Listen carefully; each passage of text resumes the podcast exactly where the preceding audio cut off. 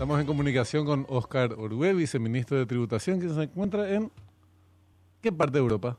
¿En Francia? Ay, qué gusto. Vamos a Las consultarle. Europas. En Francia. ¿Qué tal, viceministro? ¿Cómo estás? Buen día, buen día para vos, Benjamín, y también para Cintia y para toda la audiencia de Radio Universo. ¿En qué, en qué parte de Europa estás, Oscar? Francia, ¿verdad? En Francia, sí, en París específicamente. Seguro que es una temperatura horrible. Verano en esta europeo. época del año. ¿Qué Ha de- temperatura ha de tienen, Oscar? 22 grados. ¿eh? Acá ahora hace como 26, 27 grados. Ay, qué gusto. Acá nos estamos congelando el pensamiento, por no decir otras cosas. Pero no, en realidad hoy ya es un día más menos frío que ayer. Paraguay aprueba evaluación de cooperación y desarrollo económico, dice hoy.com.pi. El viceministro de Tributación, Oscar Orue, anunció que Paraguay aprobó su evaluación sobre el marco legal y reglamentario respecto del intercambio de información a petición con fines fiscales. Esto tiene que ver con la reunión del Grupo Revisor de Pares del Foro Global de la Organización para la Cooperación y el Desarrollo Económico. ¿Puedes explicarnos, por favor, de qué se trata esto, Oscar? Sí, básicamente Paraguay ha hecho eh, un compromiso internacional, eh, uno a través de la adhesión al Foro Global en el año 2016 Sí. y eh, bueno, eh, eh, la adhesión significa ciertos criterios o ciertas normativas que tienen que ir aplicando los países, ¿verdad? Ahí es donde Paraguay hizo los deberes, eh, ap- aprobó una ley donde establece la posibilidad de poder intercambiar información con más de 140 países. Eso se implementó en el 2020 ya, em, por ley 6 6657 y eh, que es una convención multilateral, ¿verdad? donde dicen los países eh, se puede compartir información tributaria eh, a los demás países, ¿verdad? Eso es lo que aceptan esa convención multilateral. Y eso es impulsado justamente por el Foro Global de la OCDE. Eh, nosotros habíamos aprobado en el 2020, pero eso significaba eh, hacer una serie de reglamentaciones, de normativas eh, para aplicarla propiamente. Entonces, eh, hicimos lo deberes en el sentido de que aprobamos la ley y establecimos todas las reglamentaciones y eso es lo que ayer nos tocó evaluar. O sea, las reuniones siguen, las reuniones esta mañana, 16, eh, mañana es 16, Ujú. y eh, hasta mañana son las reuniones eh, y se está evaluando a diferentes países, ¿verdad? Y ayer nos tocó a nosotros y bueno, eh, lo positivo es que, que fue aprobado eh, la, la evaluación. El Foro Global designa a, a, a- representantes de diferentes países, son tres en total los que nos toca a nosotros y, y bueno, y, y a mí me tocó un poco hacer la defensa eh, y también la, eh, la posición paraguaya en- en la reunión. Claro. ¿Cuál es beneficia o más, para que sea más claro, en qué nos hubiera perjudicado un, un rechazo al informe de Paraguay en este órgano? Y básicamente está en una lista gris de la OCDE, es casi igual a lo que sería una lista gris de, de Gafilab.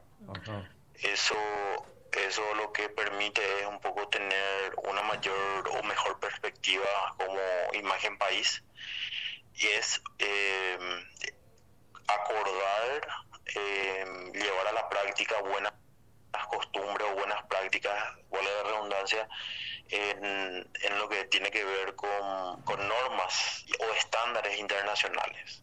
Eso es básicamente, ¿verdad? Hoy Paraguay es reconocido como un país que está haciendo avances y está aplicando estándares internacionales en materia tributaria que hacen de que se le respete más, por un lado, porque hoy Paraguay, por ejemplo, anteriormente Paraguay era considerado como un país no cooperante a nivel internacional.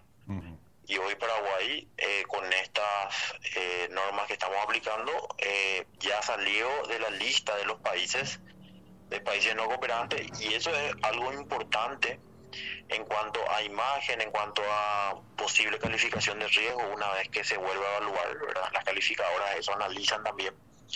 Entonces, creemos de que es muy importante eh, y estamos avanzando. Ha hecho observaciones eh, o recomendaciones, mejor dicho, eh, que tenemos que implementar esas recomendaciones antes de junio del 2026. O Estas sea, no- tenemos tiempo para, porque una cosa es tener las normas y otra cosa es aplicarlas, ¿verdad? O sea que te, te iba a preguntar eh, que justamente... pidan. Ujú. Te iba a preguntar con respecto a las normas a las que haces referencia. ¿Son leyes que se aprobaron en el Congreso paraguayo? ¿De cuándo data esto, Oscar, que ahora da sus resultados? ley, la ley se, aplicó en el 2000 se aprobó en el 2020 Ujú. en plena pandemia eh, y hemos eh, presentado, o sea, eh, entró en vigencia en el 2021. Correcto. Entonces, en rela- relativamente es nuevo. Ujú. Eh, eso valió de que me hayan designado o elegido como presidente de la iniciativa América Latina, porque bueno, el Foro Global tiene iniciativas en cada uno de los continentes. Entonces, eh, está la de Asia, está la de África, está la de América Latina. Y bueno, en América Latina me eligieron como presidente justamente de la iniciativa de eh, del Foro Global para el intercambio de información con fines fiscales eh, en este año, ¿verdad? Que en 15 días la reunión va a ser en, en- en Asunción y va a haber representantes de más de 20 países. Entonces, eh, desde ese punto de vista, eh, creo que es muy positivo esto. Y también un poco, eh, también desde el punto de vista eh, de las posibles inversiones el día de mañana, ¿verdad? Claro. Eh, por ejemplo, eh, otros países, eh, cuando ya se considera eh, país eh, que, cooperante, hace de que su régimen tributario sea más sencillo, donde sí hay países que cooperan, ¿verdad? Entonces, probablemente haya mayor inversión en Paraguay a consecuencia de que las, las administraciones tributarias de esos países, por ejemplo, no sé, de un país que que anteriormente no le consideraba a Paraguay como un país cooperante, ponía reglas más exigentes a, sus contribuyentes cuando iban a invertir a Paraguay. Claro. Pero ahora con esto eh, flexibilizan sus normas. Y, y nosotros hemos establecido reglamentación. O sea, no solamente se aprobó la ley, sino también establecimos reglas, hicimos cambios en, o adaptaciones en el ámbito del registro de beneficiarios finales, eh, todo lo que tiene que ver con fideicomisos, eh, todo lo que tiene que ver con el tema de transparencia fiscal, eh, porque también se, se analiza el tema del lavado de activos, ¿verdad? Eh, también se lucha contra dos flagelos, ¿verdad? Que es la evasión de impuestos por un lado y por otro lado el lavado de activos. Esta había sido una iniciativa de la Subsecretaría de Tributación de Hacienda en su momento. ¿De dónde había partido la, la- las Y fue normativas el Ministerio de Hacienda. Ujú. La, la propuesta fue el Ministerio de Hacienda, eh, a través, a mí me designaron como coordinador ejecutivo a través del decreto eh, 4666 del año 2020 justamente, cuando aceptamos que nos evalúen, ¿verdad? Entonces tuvimos prácticamente casi dos años, un poco más de dos años, que, que nos preparamos para esta evaluación. Entiendo que vos habías mencionado que eh, ahora aprobamos la primera fase. ¿Cuáles son las siguientes? O la siguiente, no sé La si... siguiente, la, la siguiente fase se va a hacer eh, en junio del 2026. Ujú. en la cual eh, van a analizar ya la aplicación de las normativas. Como te decía, eh, una cosa es tener la ley, tener las reglamentaciones, tener el marco legal regulatorio, Pero otra cosa es aplicarla y, y que se vean los refle- lo- reflejados los resultados, ¿verdad? Si lo aplicaste de manera correcta, si eso cuánto te sirvió en la recaudación de impuestos o en la lucha contra eh, casos así de, de, de lavado de activos, etcétera, ¿verdad? o delitos transnacionales que también es un flagelo que, que busca evitar estos estos estándares internacionales.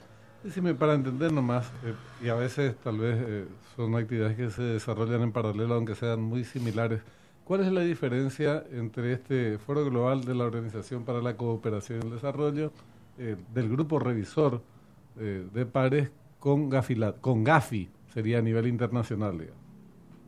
Sí, son dos grupos internacionales diferentes, ¿verdad? El grupo de acción eh, financiera eh, se encarga solamente de lavado de activos y lucha contra el terrorismo.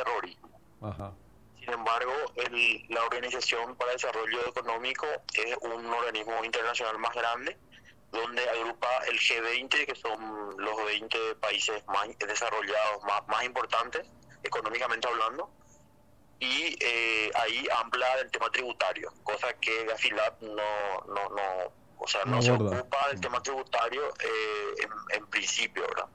Sin embargo, eh, en la columna vertebral del Foro Global de la OCDE es el, el ámbito tributario. Correcto. Una, una última cuestión, porque habías mencionado un próximo encuentro en Asunción. ¿Para cuándo sería esto y a quiénes aglutinaría, quiénes asistirían al mismo? Eh, van a participar 80 personas de diferentes países, 20 delegaciones. Eh, va a ser en Asunción el 26, 27 y 28 de, de junio. Eh, y bueno, Paraguay ejerce la presidencia de esa iniciativa América Latina. Eh, y bueno, la reunión se hace, la octava reunión de la declaración de Punta del Este se va a hacer en Asunción.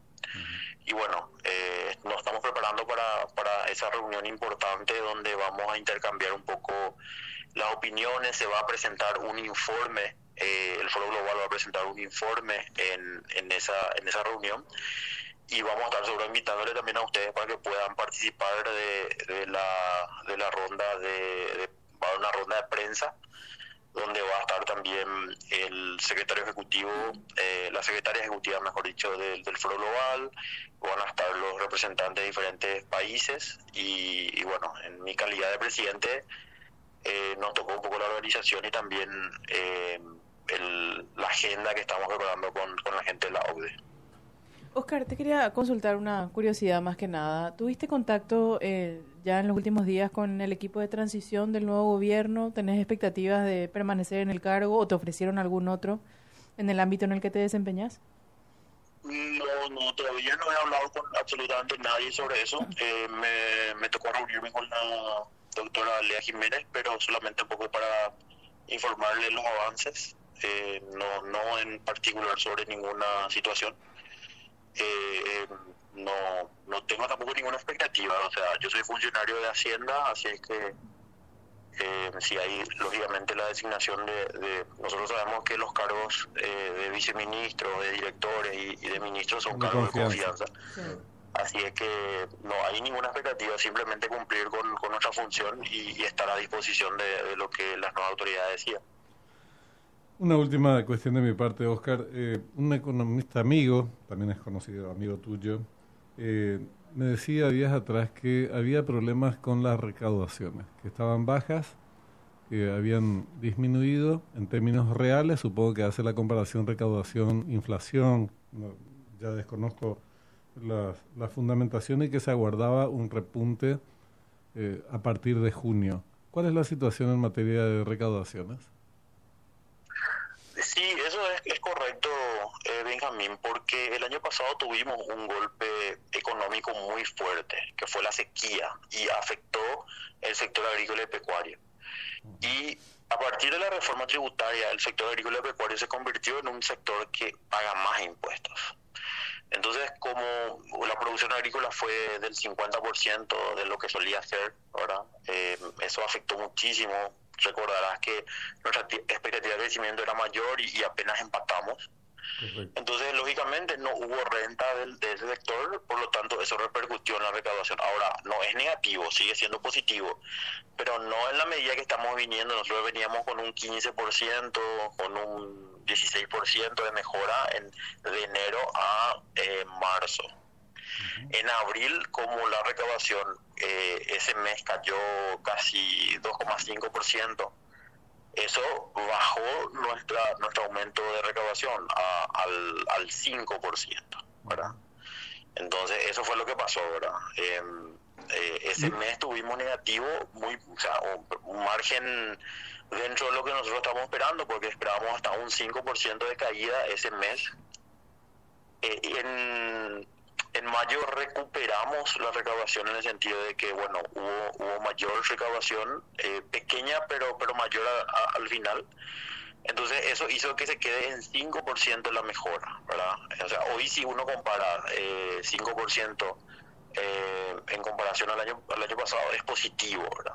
5%. Pero eh, los dos meses que más se recauda es eh, abril y mayo. Así es que a partir de junio de este mes vamos a volver a, los, a las recaudaciones normales que, que van entre 1,2, 1,1 billones de guaraníes o, o, billón de guaraníes. versus eh, abril y mayo que eran 2 billones el promedio, ¿verdad? Son, son meses que se recauda mucho porque hay vencimiento de renta y hay vencimiento de anticipo y del impuesto a los dividendos y utilidades, entonces son dos meses donde se recauda bastante. pero yo veo bien eso porque mm, al final sigue siendo positivo y, y por el lado del IVA estamos recuperando y también por el lado del impuesto selectivo al consumo. Sabíamos que renta iba a tener esa caída por, por esa situación del año pasado, así es que está dentro de los parámetros que, que estamos esperando, o sea, no es algo anómalo. Ujú. Ahora, decís el, el- en términos positivos, en- mm, la buena noticia es que se mantiene en términos positivos en un 5%, y si a eso incorporas el factor inflacionario, ¿cómo quedaría finalmente?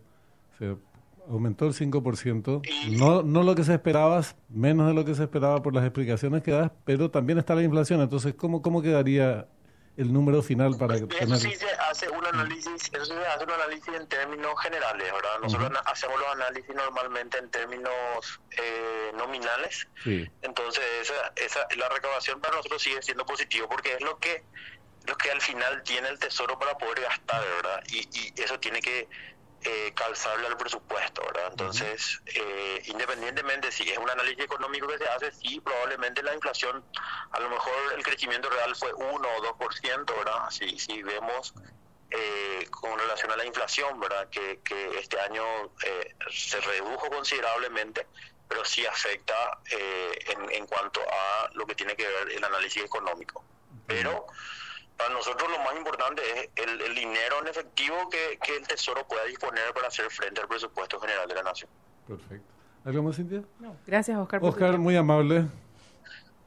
Muchas gracias. Gracias, Cintia, y saludos a toda la audiencia. Igualmente. un abrazo, Oscar Ordez, subsecretario de Tributación. Entonces,